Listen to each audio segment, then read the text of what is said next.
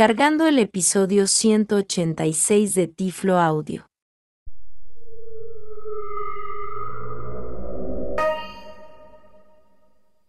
Saludos y bienvenidos al episodio número 186 de Tiflo Audio, el podcast donde promovemos y demostramos tecnologías accesibles para las personas ciegas en el idioma español. Reciban todo una cordial bienvenida a este nuevo episodio de este su amigo José Manolo Álvarez.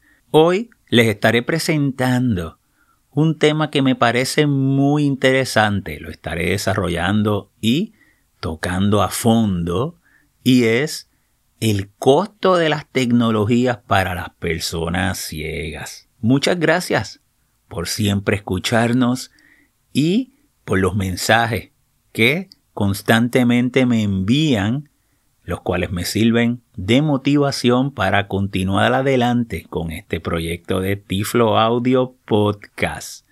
Este episodio lo estoy grabando hoy, sábado 2 de julio del año 2022. Anuncios Comunidad Manolo.net. Recuerden amigos que los episodios de Tiflo Audio Podcast tienen como una de sus alternativas la transcripción de texto del episodio. Y esto lo que significa es que todo el contenido del podcast que es en audio, usted lo puede acceder en un archivo en texto. Realmente es un archivo HTML, o sea, texto con formato. Puede navegarlo por encabezados, por las diferentes secciones de nuestro podcast. Y esto permite que una persona sordociega pueda tener acceso a los contenidos de nuestro podcast utilizando una línea braille o que una persona ciega pueda también utilizando su programa lector de pantalla acceder a todos los contenidos, pero leerlo de ese texto. Es otra de las alternativas que nosotros aquí en Tiflo Audio Podcast de una manera innovadora damos un mayor nivel de accesibilidad para que más personas se puedan beneficiar de nuestros contenidos. Para acceder a la transcripción de texto, usted vaya al sitio de Tiflo Audio www.tifloaudio.com y en cada entrada de los episodios encontraré el enlace que dice transcripción de texto.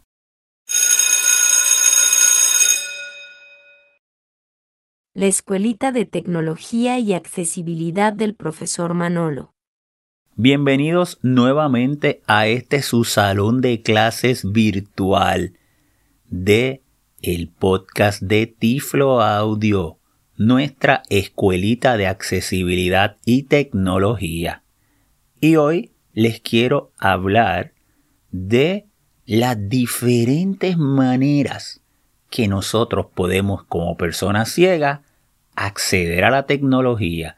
Y yo las clasifico en tres. La primera, nosotros acceder a tecnologías especializadas tecnologías específicas para las personas ciegas.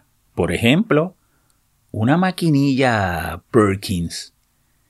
Esa maquinilla, desde que se diseñó hasta donde se vende, todo eso está pensado que ese es un equipo para personas ciegas o para una persona sordo ciega. Pero una maquinilla Perkins, de las tradicionales, de las convencionales, usted no la va a conseguir en el centro comercial, en una tienda de electrónica o en una tienda por departamento. Tiene que ser en unos distribuidores específicos y especializados.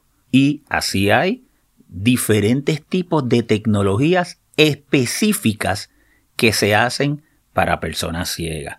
La segunda categoría que les quiero presentar es las tecnologías típicas del mercado. O sea, una computadora, un celular, una tableta, que integran unas opciones de accesibilidad, lo que se le conoce como el diseño universal, y por ejemplo, usted tiene un celular y usted ese celular le activa el lector de pantalla, si es el iPhone, VoiceOver, o si es Android, TalkBack. Pero fíjense que no es un celular exclusivo ni específico para una persona ciega. Ese celular o una tableta o esta computadora, usted sí la puede conseguir en cualquier tienda de electrónica o donde cualquier persona compra este tipo de tecnología. Ahora bien, nosotros tendríamos que activar o instalarle ese lector de pantalla para convertirlo en un equipo de diseño universal. Pues esa es otra manera que las personas ciegas podemos tener acceso a la tecnología. Y la tercera categoría, según Manolo, ¿verdad? Que eh, se lo estoy presentando de esta manera y luego durante el episodio lo que yo voy a hacer una relación de estas maneras que tenemos para acceder a la tecnología con su costo, que es el tema de el episodio, pues sería la fusión de tecnología. Y eso es combinar ambas. Por ejemplo, una línea braille, pues una tecnología específica, especializada para una persona ciega, pero la puede interconectar con una tecnología típica del mercado, con un celular, o con una computadora, o con una tableta.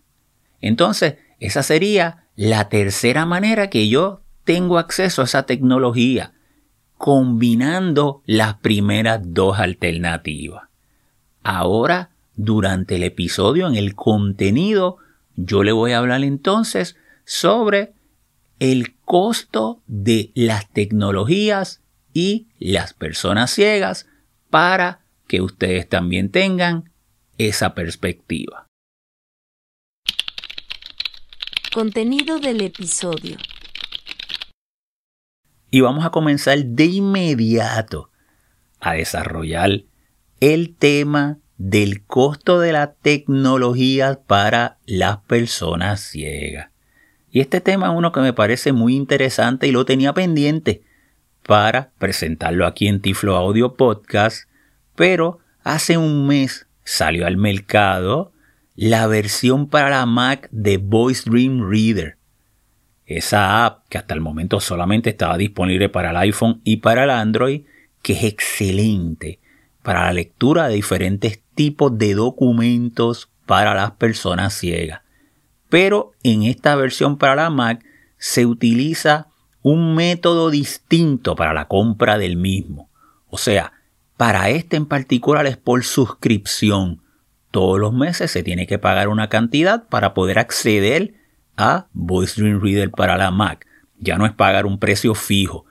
Voy ahorita a hablarle más detalle sobre este caso pero fue el que entonces, debido a varias de las reacciones de la comunidad de personas ciegas, decidí entonces tocar a fondo este tema para que nosotros también veamos esa perspectiva sobre el costo de la tecnología para las personas ciegas. ¿Por qué las tecnologías especializadas para personas ciegas son tan costosas? Y de inmediato comenzamos con las tecnologías especializadas para las personas ciegas. La primera pregunta que generalmente a mí me hacen cuando hablo sobre este tipo de tecnología es el por qué estas tecnologías especializadas para las personas ciegas son tan caras, son tan costosas. Y procedo a contestarles esa pregunta desde mi perspectiva. Comienzo dejándoles saber que cuando hay una compañía que vende un producto, esa compañía necesita que de las ventas de ese producto se generen unos ingresos y esos ingresos puedan entonces reinvertirse en continuar el desarrollo de ese producto, al igual que puedan ser de, paga para el personal, los empleados, los expertos que trabajen, ¿verdad? O para pagar eh, los gastos fijos, como es si hay una facilidad de física, el servicio de agua, el servicio de luz. En términos generales, una empresa necesita tener unos ingresos a base de la venta de ese producto para continuar con el funcionamiento de la misma. En el caso de las tecnologías para las personas ciegas, los equipos son más costosos, más caros, y aquí entra otro principio de economía, y es la oferta y la demanda. Fíjate que mientras más personas estén dispuestas a comprar tu producto y a pagar el precio de ese producto, pues entonces más oportunidades tú tienes de generar ingresos. En el caso de las personas ciegas, somos un mercado pequeño. Nosotros no podemos comparar con una persona que, por ejemplo, vaya a comprar un producto del día a día. ¿Por qué? Porque al ser menos las personas ciegas que van a estar comprando o van a estar requerir este tipo de tecnología, pues estas compañías trabajan con un mercado pequeño. Y cuando tú tienes un mercado pequeño, generalmente todos esos costos que les mencioné, por ejemplo, si tú vas a hacer una línea braille y esa línea braille tienes que pagarle un ingeniero o un programador, profesionales y expertos que se requieren para tú poder contratarlos, entonces tú le tienes que subir el costo a ese producto de los pocos que lo van a comprar, para que al final pueda pasar siempre de el punto de equilibrio, el break-even point, y poder tener ingresos que resulten en una ganancia o reinvertirlos en la compañía. ¿Cuál es el modelo que se utiliza aquí en los Estados Unidos? Bueno, al haber un mercado tan pequeño, no se puede, ellos no podrían mantener su operación solamente vendiendo las líneas braille directamente a la persona ciega. Y máxime, nosotros sabiendo que las personas ciegas son personas con un alto nivel de desempleo, poca participación laboral, sueldos bajos. Por lo tanto, cuando tú tienes una población, un mercado que es pequeño y a eso le sumas que el poder adquisitivo de ese mercado es bajo, pues entonces tienes que buscar una manera para que alguien tiene que subvencionar ese costo. En Estados Unidos generalmente se utiliza el gobierno y también, pues, empresa privada con donaciones.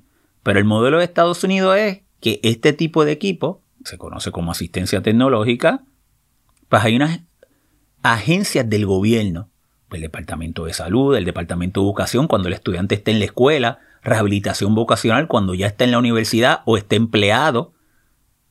Entonces se asigna el Congreso de los Estados Unidos con unas leyes, asigna una cantidad de dinero para que se le compren estos equipos. Vamos a suponer que estamos hablando de la línea braille, pueden ser otros equipos, ¿verdad? Bueno, pues si en Puerto Rico o en Estados Unidos un estudiante ciego que esté en la escuela necesita una línea braille, va a haber una manera en que se le pueda subvencionar para que el gobierno pague.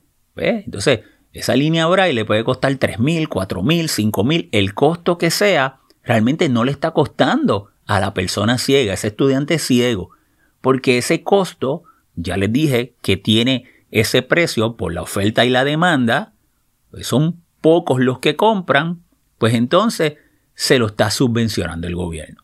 Si no fuera de esa manera, pues serían pocas las personas que lo podrían comprar de su dinero, de sus ahorros, y no sería suficiente ese número tan pequeño para mantener a esa empresa funcionando.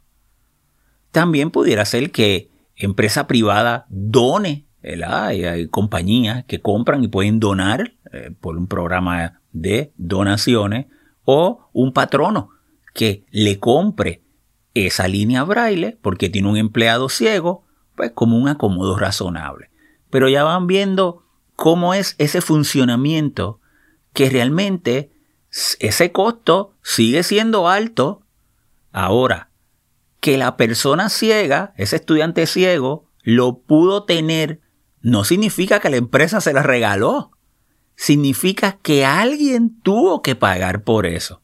Así que entendiendo ese principio, podemos nosotros contestar la pregunta que por oferta y demanda, al haber menos personas que van a comprar, que van a requerir estos equipos, las compañías tienen que subir el precio, ya que los pocos que los adquieren van a tener que entonces cubrir todos los costos que la empresa requiere para mantenerse funcional. ¿Es realmente el lector de pantalla NVDA gratis? Vamos ahora al tema del lector de pantalla NVDA. Lector de pantalla gratuito para las personas ciegas. Este es otro ejemplo y abona al tema de nuestro episodio. NVDA surge porque unos programadores ciegos en Australia determinaron que querían desarrollar un lector de pantalla para que las personas ciegas pudieran acceder a una computadora con Windows y que el costo no fuera una barrera, porque hace 15 años atrás el lector de pantalla que dominaba el mercado, JAWS, para Windows, y es un lector de pantalla que podía tener un costo de mil dólares, un costo alto, como le expliqué en nuestra primera parte y aquí también voy a hablar un poquito sobre JAWS. Esa es la idea. Y ellos comienzan a programar este lector de pantalla y el lector de pantalla comienza pues con un proyecto simple, pero el mismo se va desarrollando y va evolucionando hasta el día de hoy, ¿verdad? Que es un lector de pantalla totalmente funcional y permite que miles y miles de personas ciegas de alrededor del mundo tengan acceso a la tecnología sin tener que pagar por el lector de pantalla. Pues fíjate que de esa idea primaria de estos dos programadores ciegos, vemos que hoy día se ha cumplido, porque es una alternativa gratuita para que cualquier persona ciega lo pueda acceder y lo pueda descargar y lo pueda utilizar. Ahora bien, NVDA no es gratuito para el que lo está descargando. Cualquier persona que vaya ahora a la página de NVDA y lo descargue, porque estos dos programadores se pasan todo el día programando y han logrado desarrollar el lector hasta nuestros días. Eso suena bien bonito, pero eso no es la realidad. Recuerden lo que les dije al principio, ¿verdad? Alguien tiene que estar pagando, alguien tiene que estar subvencionando los costos que se requieren para que NVDA siga desarrollándose como un proyecto. Por ejemplo, estos programadores necesitan un sueldo porque necesitan vivir, necesitan comprar comida para su familia. Porque no hay manera en que un programador pueda vivir si no recibe ingresos.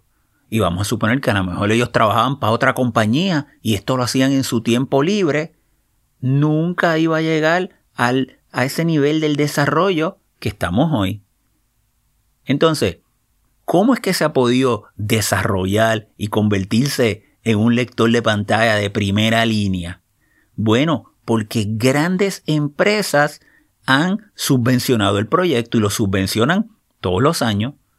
Por ejemplo, Google, Microsoft y diferentes organizaciones y entidades de diferentes partes del mundo asignan, han asignado una cantidad de dinero para que el proyecto siga adelante. Me acuerdo que hace unos años cuando NVDA no era compatible con PowerPoint, una organización de personas ciegas en los Estados Unidos, la Federación de Personas Ciegas en los Estados Unidos, le dio una cantidad de dinero para que se pudiera contratar a un programador y pudiera apoyar y NVDA comenzó a ser accesible a documentos en PowerPoint, presentaciones en PowerPoint. Yo no me puedo acordar ahora mismo de la cantidad de dinero, pero vamos a suponer que fueron 50 mil dólares por, por decirle algo, ¿verdad? Ese es el modelo que NVDA ha utilizado. Ellos son una organización sin fines de lucro, NV Access, y es sin fines de lucro porque necesitan el dinero, pero para poder reinvertirlo en el programa, en el software. La tecnología es tan cambiante. Ese es el modelo que ellos han seguido. También tienen las donaciones. Si fuéramos a nuestra novela Rosa, nosotros podríamos decir que NVDA, y he conocido personas ciegas que me lo han comentado, no, NVDA es gracias a dos programadores que lo hacen gratis y a personas que donan. No, porque las personas que donan es las cantidades menor que entra el proyecto y no son fijas. Entonces, tú no puedes desarrollar ningún proyecto si un mes tú tienes una cantidad y el mes que viene tienes otra, que puede ser menos. No puedes mantener unos empleados de esa manera. Sí, las donaciones son importantes, pero no es que NVDA es gratis cuando tú lo descargas porque los programadores te lo están regalando su tiempo y porque otras personas donaron una cantidad de dinero de una manera voluntaria. No se podría sostener. Envy Access también utiliza otras estrategias como venta de libros o tener una pequeña ganancia si se venden diferentes síntesis de voz que se pueden utilizar con NVDA y es otra estrategia de también tener dinero para poder seguir el desarrollo del mismo. Vamos a hablar ahora de JAWS, al lector de pantalla JAWS, que sí, en un momento dado costaba mil, mil doscientos, mil quinientos dólares, era extremadamente costoso. Hoy día ya ese modelo le dejó de funcionar a JAWS, a la gente de Free and Scientific, hoy día es Vispero. ¿Por qué? Bueno, una de las razones ha sido NVDA. Ya NVDA ha seguido desarrollándose, que ese lector de pantalla que comenzó con una buena intención de sus eh, programadores, tiene toda una comunidad de personas ciegas que lo apoyan. Y es un código libre y, y pueden aportar de esa manera. Y JAWS ya ese costo tan alto no puede competir con un lector de pantalla que como sus usuarios ciegos son los protagonistas en su desarrollo, resulta muy funcional. Si a eso le sumamos que la empresa Microsoft del sistema operativo Windows ha invertido en los últimos años en su lector de pantalla narrador, que está en todas las computadoras con Windows, pues entonces tú tienes dos alternativas gratuitas. JOS ha tenido que modificar la manera, ellos como empresa, como compañía, de entonces recibir dinero a cambio de ese programa para poder mantener su funcionamiento. Bueno, una de las estrategias que ellos han utilizado es el conseguir licencias de país. Y hay varios países en el mundo en que ellos le dicen, pues mira, una licencia para que todas las personas ciegas en tu país puedan tener JOS, pues te cuesta un millón de dólares o el costo que sea en particular. Pero ya ellos calculan y de esa manera tienen ese ingreso y establecen unos procesos por alguna organización de personas ciegas de ese país, donde entonces esa persona ciega puede obtener JOS gratuito. Pero no es que te están dando la compañía el programa a ti gratuito, es que alguien lo está pagando. Fíjate cómo volvemos siempre a esa constante. En este caso, pues puede ser el gobierno, para garantizar de que las personas ciegas tengan acceso a ese lector de pantalla. Y también JOS ha entrado ahora en las suscripciones. Y ahorita voy a hablar un poquito más sobre las suscripciones con el caso del Voice Dream Reader para la Mac. Pero esto es que ellos te venden una licencia por un año. Y ellos comenzaron a 75 dólares. Te venden 75 dólares un año. Tú pagas 75 dólares y tiene el, un año de uso. Cuando ese año se acaba, bueno, pues si tú quieres continuar, paga esos otros 75 dólares. Creo que ahora está en 90 dólares, aunque si los compras para la época de las convenciones de las personas siguen en los Estados Unidos, siempre te dan un descuento.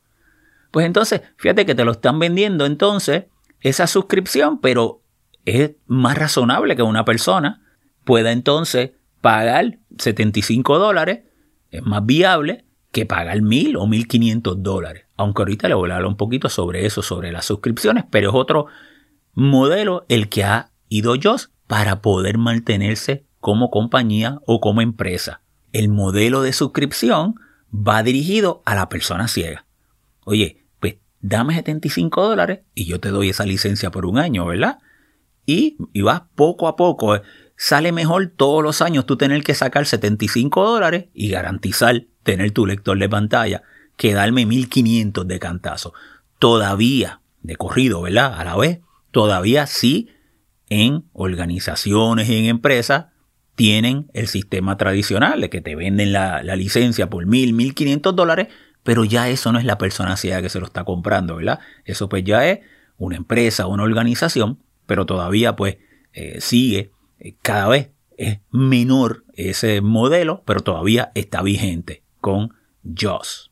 Una diferencia que todavía hoy día JOS, por lo menos en los Estados Unidos, tiene una ventaja sobre NVDA cuando se lo está vendiendo a una organización, por ejemplo, una universidad para que un estudiante ciego tenga acceso, o un patrono para que un empleado tenga acceso, o a un estudiante en una escuela, es el apoyo técnico. Fíjate que yo todavía te puede decir que él te lo está vendiendo. Tú dices, oye, pero ¿por qué yo tengo que pagar por un lector de pantalla cuando NVDA yo lo consigo gratuito? Bueno, el apoyo técnico. JOS tiene un número telefónico donde si ese programa tuvo problemas en la instalación o en alguna configuración o tienes eh, alguna situación técnica, tú llamas a ese número y ellos te van a responder y por ley te tienen que dar una cantidad de tiempo de apoyo por eso que tú compraste. Estoy hablando del modelo de los Estados Unidos, como le dije en un principio, ¿verdad? Creo que en Estados Unidos cuando tú compras un producto te tienen que dar apoyo por una cantidad de años, esos son tres años, una cantidad en particular. Eso no sucede con NVDA. Con NVDA tú lo descargas, pero no hay un número de teléfono que tú llames si ese estudiante necesita que se configure. Hay comunidades que dan un apoyo excepcional, pero no hay una garantía. Si esa comunidad puede dejar de funcionar o esa comunidad no tiene una obligación de hacerlo en el momento. Acuérdate que también en, los Estados Unidos, además del sistema capitalista, es un sistema basado en leyes. Yo compré este lector de pantalla para que el estudiante, mis estudiantes tuvieran acceso y tú me tienes que garantizar ese acceso porque si no te demando en el tribunal, es parte de lo que es el día a día de esa cultura en los Estados Unidos. Esto pues en otros países no funciona de esa manera. Pues por lo tanto, a lo mejor tú dices, bueno, ¿y por qué esa compañía hizo esto? ¿O por qué esa organización actuó de esa manera? Bueno, porque al final también lo que estaba haciendo era garantizando de que no lo demanden. Y si eso no es compatible y tú demandaste a la universidad, la universidad dice, pues vamos a demandar a JOS, a Freedom Scientific, que es el que nosotros le compramos. Cuando porque ya hay una relación, un contrato entre dos partes, porque yo compré y tengo unos derechos cuando yo compro algo, cuando lo adquiero como consumidor. Cuando esa descarga es gratuita, ese proceso no es igual. Y aunque hayan comunidades y inclusive NVDA ya también ofrece paquetes de servicio técnico, pero no es gratuito, hay que pagar. Por lo tanto, volvemos a esa idea romántica que podríamos tener de que NVDA es gratuito y de que todo es gratuito, no habría manera de que NVDA sea el lector de pantalla que nosotros estamos, podemos disfrutar hoy y que es un lector de pantalla de primera línea en el cual nosotros podemos ser totalmente productivos.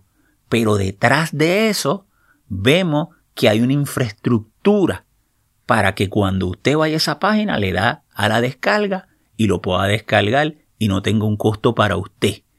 Así que podríamos decir en este caso que NVDA es un lector de pantalla gratis, pero que realmente pues no es gratis. VoiceStream Reader para la Mac y su modelo de suscripción. Y les voy a hablar ahora sobre básicamente el acontecimiento que me hizo tomar la decisión de traerles este tema y es la salida al mercado de la aplicación Voice Dream Reader para la Mac.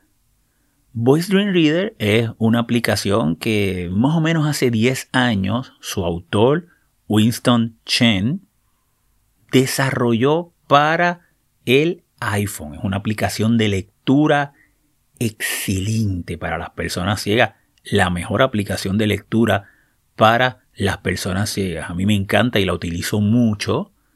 Y esa aplicación tuvo una versión para iOS, para el iPhone, que todavía está vigente, y también tiene una aplicación para el Android. Le voy a hablar un poquito sobre eso. Y la manera en que usted podía tener esa aplicación es pagando un precio fijo en unos 20 dólares. Y usted tiene esa aplicación y la usa todo el tiempo que usted quiera y no tiene que volver a comprar más ninguna. ¿Qué sucede cuando hace un mes atrás el autor de Voice Dream Reader saca al mercado Voice Dream Reader para la Mac? Esa aplicación no es como la anterior en el sentido para adquirirla no es un precio fijo que usted pagó y ya es una suscripción. Y eso significa que usted todos los meses tiene que pagar una cantidad de dinero para que esa licencia esté activa y pueda utilizar el programa. Creo que son 5 dólares al mes. Pues eso significa que todos los meses usted paga 5 dólares y puede utilizar Voice Dream Reader en la Mac. ¿Y el por qué? Bueno, recuerden que si el autor, que en este caso se dedica a tiempo completo a programar Voice Dream Reader, necesita tener unos ingresos para lograr que su empresa, su compañía pueda funcionar e inclusive pueda crecer. Hasta el momento, él ha sido el programador y si ha subcontratado a algunos otros programadores para hacer unas, unas cosas específicas, y muy particulares en algunas, ¿verdad? De, esas versiones de en iOS o inclusive en Android. En Android él tiene un programador y, y por eso usted ve que Voice Reader del Android no tiene las mismas características ni funcionalidades que la de iOS, que la de iPhone. Pues básicamente la mantiene activa de una manera bien sencilla, pues para que una persona ciega pueda utilizarla, pero pues realmente no, al no tener unos ingresos altos de la venta de esa app, porque la app de iOS en Voice Dream Reader es un perfecto ejemplo, se vende mucho más para el iPhone que para el Android. Vuelvo a hablarle de la perspectiva de los Estados Unidos. En Estados Unidos la mayoría de las personas ciegas, no podría decir exactamente un porcentaje porque no me consta en estos momentos, pero llegó un momento en que podía ser un 80%, que por decirle un número, algo significativo, un 75% usa iPhone y el otro 25% usa Android. Bueno, pues si tú sacas un app para una persona ciega, el del 75% va a tener una mayor probabilidad de tener más ventas que el del 25%. Quizás a nivel mundial, pues eso sea al revés. Hayan más personas ciegas que utilicen Android a que utilizan iPhone. Pero también es posible que a nivel mundial las personas ciegas que tengan Android pues no pagan 20 dólares por un app, como pasaría en el mercado de Estados Unidos y por eso es que muchas de estas apps se hacen pensando en el mercado de los Estados Unidos y hacerle en inglés para tratar de llegar a ese mercado. El autor de Voice Stream Reader hizo un ejercicio matemático. Él quiere que el proyecto siga innovando, él quiere crecer, quiere traer otros programadores y quiere traer otras personas que lo ayuden en diferentes áreas para que esa compañía pueda seguir creciendo y fortaleciéndose y con un precio fijo no lo va a poder lograr hacer. Porque el precio fijo usted lo compró. Fíjate, todo lo que ustedes tengan, Voice Stream Reader, ya ustedes pagaron esos 20 dólares o 15, el, el costo que tuviera cuando lo compraron. Y ya no, él no tiene ingresos sobre eso, solamente lo tuvo una vez.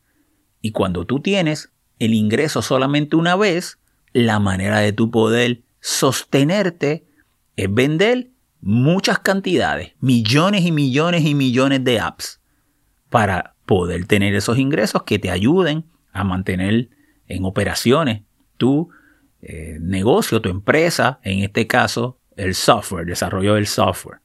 Por lo tanto, ahora le entra por suscripciones.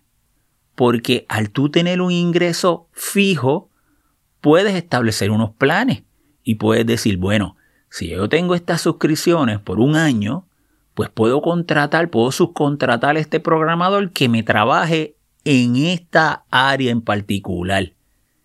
Y puedo garantizar que le puedo pagar su sueldo. Eh, puedes hacer unas proyecciones basadas en esas suscripciones. El modelo de suscripción es un modelo muy particular porque generalmente quien paga una suscripción es alguien que sí utiliza esa app. ¿Cuántas veces usted no compra un juego en, el iPhone o para el Android y le costó un dólar? Fue un costo bajo. Y a lo mejor usted usa una vez y no volvió a usar. En el largo plazo a lo mejor hasta borra el app. Pero si usted paga 5 dólares todos los meses, es porque la va a usar. Nadie va a pagar 5 dólares por una aplicación que nunca usa. Y es porque esa app se convierte en una de productividad. Como es el caso, ya no es un juego, como es el caso de Voice Reader. Estoy hablando de este caso. Habrá un juego que cobran suscripciones y a lo mejor hasta más cara y la gente lo paga. Cada persona determina qué hace con su dinero y cómo lo va a gastar y establece sus prioridades.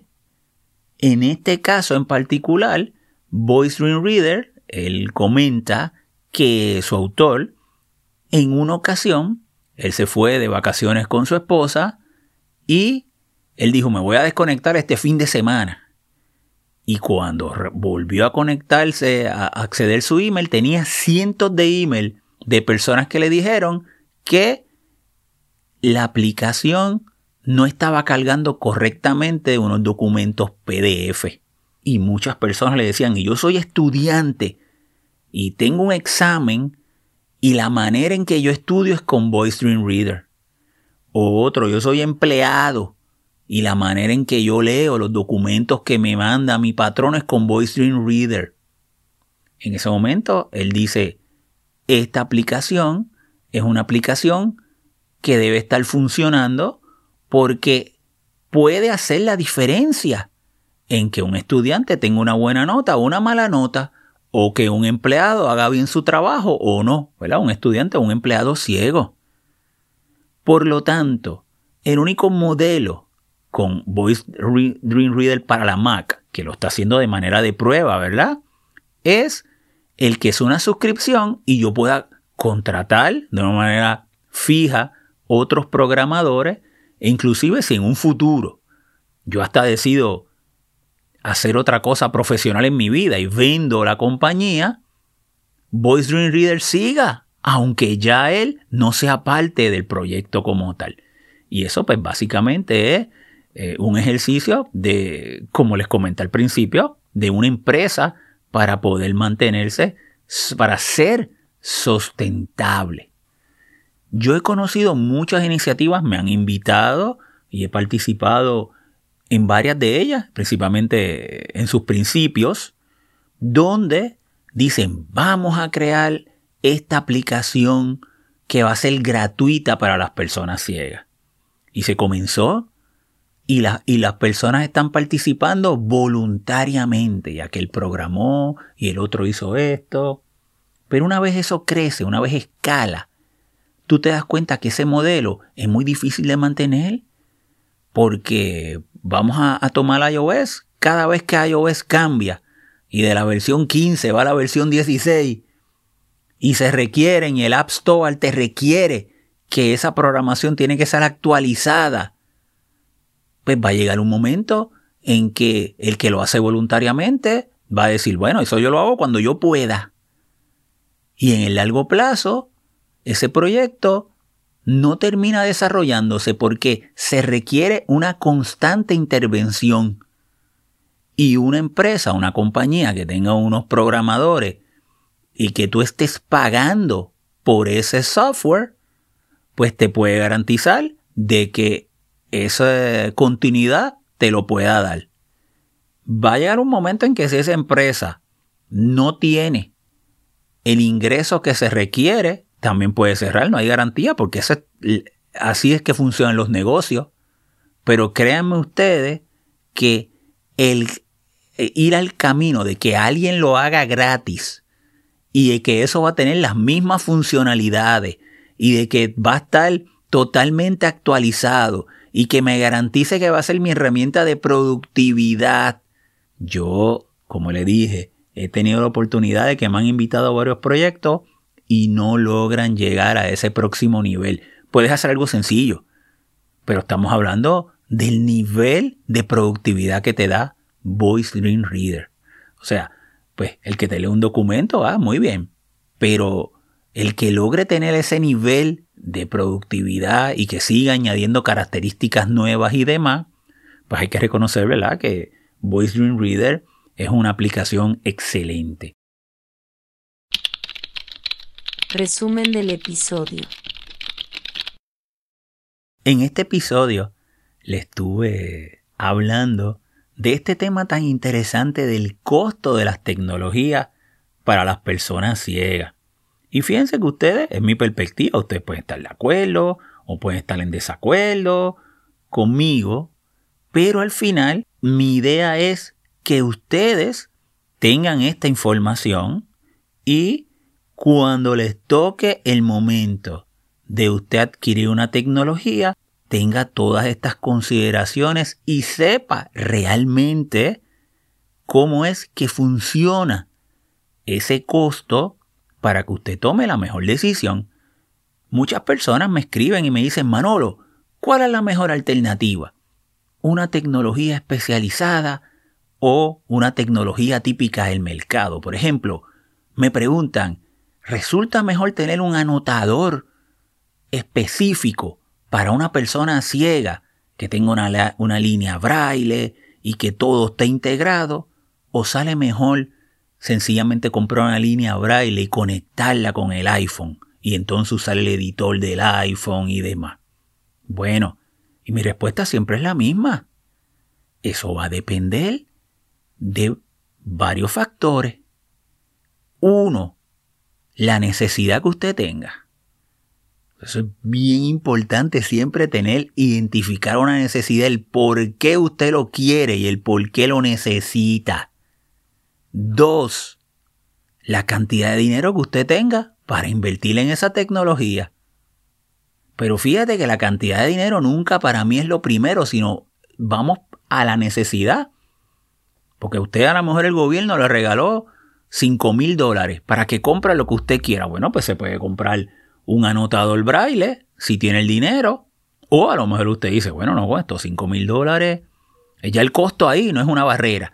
Pero usted diría, bueno, No, con estos 5 mil dólares yo me compro una línea Braille que me sale en 1500 y me compro el iPhone y también me compro una computadora y maximizo. Pues esa es su decisión. Y usted tiene que estar claro en su necesidad para ese próximo paso.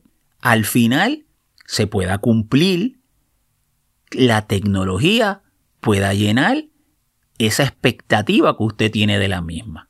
Sin duda, el costo es un factor importante, pero siempre usted identifique para qué usted quiere la tecnología y que si usted la tiene, llene esa necesidad. Es lo que yo llamo el que la tecnología, para mí la barrera primaria que tiene la relación entre tecnología y persona ciega, esa aplicación de tecnología, es la sobreestimación. Para mí eso es mayor que el costo, es una barrera mayor que el costo. Porque si lo que yo pienso es que ese anotador especializado me va a resolver todos mis problemas como estudiante, si me dieron, si me lo subvencionaron esos 5 mil dólares, o si alguien, una empresa privada le dio una cantidad, o todo el trabajo y todo el esfuerzo que usted hizo para finalmente tenerlo, después no llenó su expectativa. Pues entonces usted pudo haber utilizado ese dinero de una manera que fuera más eficiente en sus resultados. Por lo tanto, la tecnología no es una varita mágica, ni usted compre porque es lo que está de moda y es por lo que usted escuchó o por lo que alguien le dijo. Es importantísimo que usted tenga claro el por qué y para qué y le llene esa necesidad. Otra cosa, a veces me dicen, ay María, gracias por recomendarme esa aplicación, ese programa que es gratis. Bueno, cuando yo te recomiendo un programa o una aplicación, yo te la recomiendo porque es buena y porque hace lo que se supone que está hecho para hacer. Y que es gratis, pues maravilloso. Pero hay muchas aplicaciones y programas gratis que por ser gratis no van a llenar tu necesidad. También póngalo en una justa perspectiva. Aprovecho para hablar de los complementos de NVDA. Complementos son unos programas que dan más funcionalidad al lector de pantalla.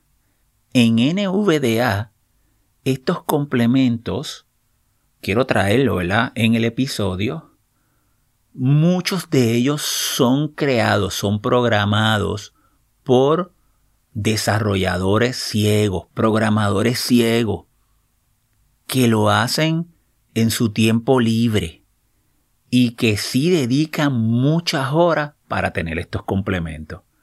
Bueno, antes que nada, mis agradecimientos a todas estas personas, todos estos programadores que ponen su esfuerzo para hacer que el lector de pantalla NVDA sea uno mejor gracias a esa aportación. Lo traigo porque eh, NVDA, ¿verdad? Como cualquier tecnología, sufre cambios. Por ejemplo, NVDA, ¿verdad? Que está basado en Python, cuando se pasó a la versión 3, pues hubieron que hacer unos cambios y recientemente han habido unas situaciones técnicas, ¿verdad? Por, por el mismo proceso de, lo cambiante de la tecnología, que esos complementos se le tienen que hacer unas actualizaciones para que funcionen. O sea, usted puede tener una versión nueva de NVDA y ese complemento dejó de funcionar porque el programador tiene que hacer unos ajustes para, para, que me puedan entender. En ese, en ese mismo momento, nunca perdamos de perspectiva que ese complemento muy posiblemente lo está haciendo una persona en su tiempo libre y que ese programador a lo mejor lo programó porque le funcionó a él y lo quiso compartir con nosotros. Pues entonces, eh, lo, lo, óptimo, ¿verdad? En el mundo de lo óptimo ideal, eh, que todos queremos y todos soñamos, pero no siempre lo podemos conseguir, es que cuando se actualice la versión de NVDA ya ese complemento esté listo. Oye, pero ese programador que lo está haciendo, ese programador ciego, tiene que trabajar en otras cosas para poder llevar el dinero a su familia. Y posiblemente quizás tuvo que establecer unas prioridades y, y no le dio el tiempo para poder actualizarlo. Oye, pues hay que tener ¿verdad? una tolerancia y hay que saber que se le puede dejar saber, oye, me, me dejó de funcionar, pero en ocasiones he podido notar y me han comentado a mí, a veces hasta me escriben, ¿cómo es posible que este complemento dejó de funcionar? Pues vamos a ver siempre la otra parte y ser en ese momento, ¿verdad? Ser respetuosos en la manera en que nosotros traemos eh, nuestra situación y dejamos saberle que definitivamente queremos que ese complemento siga funcionando porque lo estamos utilizando, pero nunca tampoco perdamos la perspectiva de la otra parte. Y quiero aprovechar, ¿verdad? Este tiempo pues para dejarlo saber y que ustedes también eh, sean más considerados cuando un complemento deja de funcionar y ese programador lo está haciendo de una manera voluntaria. Notas del episodio. En las notas del podcast les voy a estar dejando varios enlaces relacionados a el costo de las tecnologías para las personas ciegas, por ejemplo, un artículo del blog que escribió Winston Shen, el autor de Voice Dream Reader, explicando el por qué está utilizando este modelo de suscripción para Voice Dream Reader en la Mac y otros artículos relacionados. Información de contacto. Recuerden amigos que pueden visitar el portal de la comunidad manolo.net desde www.manolo.net. Pueden también ir al sitio de Tiflo Audio www.tifloaudio.com y escuchar todos nuestros episodios, buscar las transcripciones de texto y las notas de cada podcast. Pueden descargar nuestra app de Tiflo Audio para escuchar los episodios directamente desde su celular. Y también cuando usted escuche Tiflo Audio desde el app que usted utilice para escuchar sus podcasts como Downcast, Overcast, Apple Podcast, Google Podcast, Castro, cualquier buen app para reproducir podcasts, sabe que Tiflo Audio tiene chapters y solamente usted puede entonces le da el botoncito de chaster y ir a la parte que usted quiera escuchar. También puede visitar la página de la Fundación Manolo.net www.fundacionmanolonet.org me puede enviar un correo electrónico manolo.manolo.net o me puede seguir en Twitter como Tiflo Manolo. Bueno amigos, será entonces hasta una próxima ocasión.